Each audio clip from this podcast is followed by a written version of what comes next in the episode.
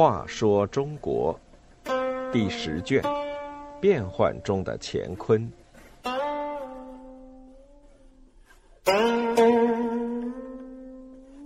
四十九，李从珂反叛称帝。李从珂反叛，前去平叛的朝廷军队反而投降了他，但他做了皇帝后，却无法履行先前的诺言，给官兵足够的赏赐。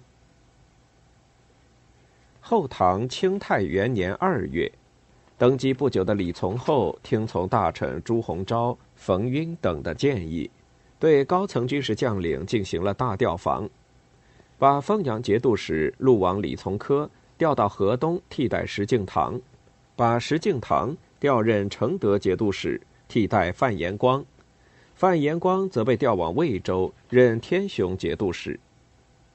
这样重大的调动。朝廷也不发正式诏书，只派使节分别前往各军镇宣布。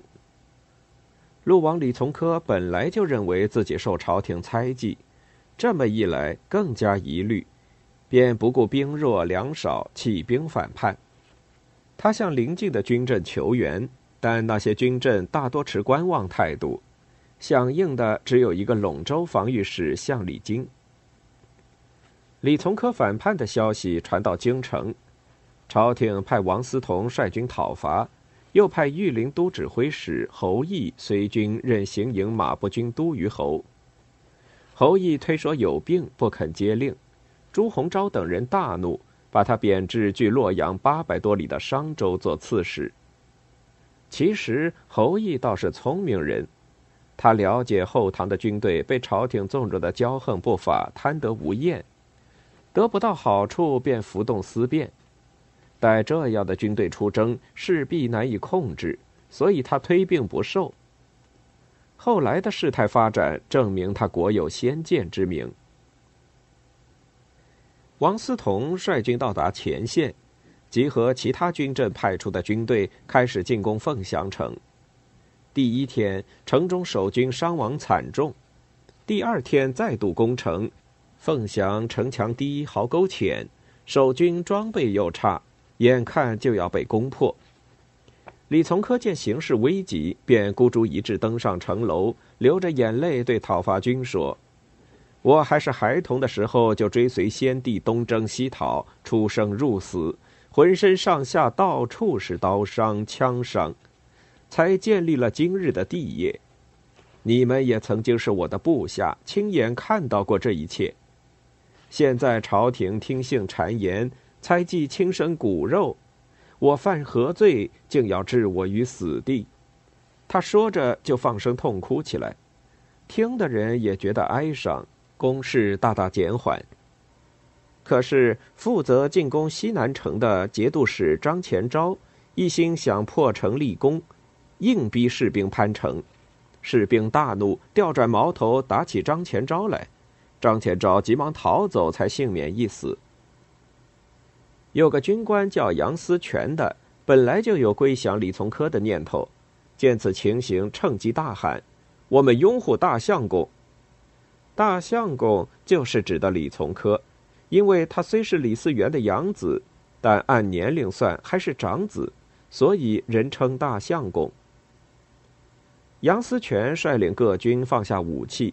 从西门进入凤翔，他把一张纸递给李从珂，说：“大王攻克京城后，请让我当节度使。”李从珂便在纸上写：“派杨思权当兵宁节度使，交给杨思权保管。”讨伐军的元帅王思同这时还不知道事情有变，仍督促士兵攻城。将领尹辉大声喊道。城西军已进城领赏去了，官兵一听，纷纷卸甲丢枪，全部投降了。到中午，讨伐军已经完全崩溃。王思同见大势已去，只好只身逃亡。李从珂整顿军队，向京城进发。他向士兵许愿说：“攻入洛阳，每人赏钱一百串。”士兵阵前倒戈，本就是冲着钱来。听说有好处，个个奋勇争先。消息传到洛阳，朝廷大惊，李从厚只得再命康义成率军讨伐。队伍出发前，李从厚掏进国库，分发给士兵作为赏赐，并许愿平定凤翔之乱后，每人加赏两百串。如果国库不够，一定用宫里的衣物珍玩相抵。官兵得意忘形的边走边大呼小叫，到了凤翔再领一份。这些人一到前线，果然争先恐后的去向李从珂投降。康义成身边最后只剩下几十个人，他也投降了。李从珂进入洛阳，取代李从厚当了皇帝。可到论功行赏的时候，他发现国库里已经没什么东西了，他只得下令搜刮民财。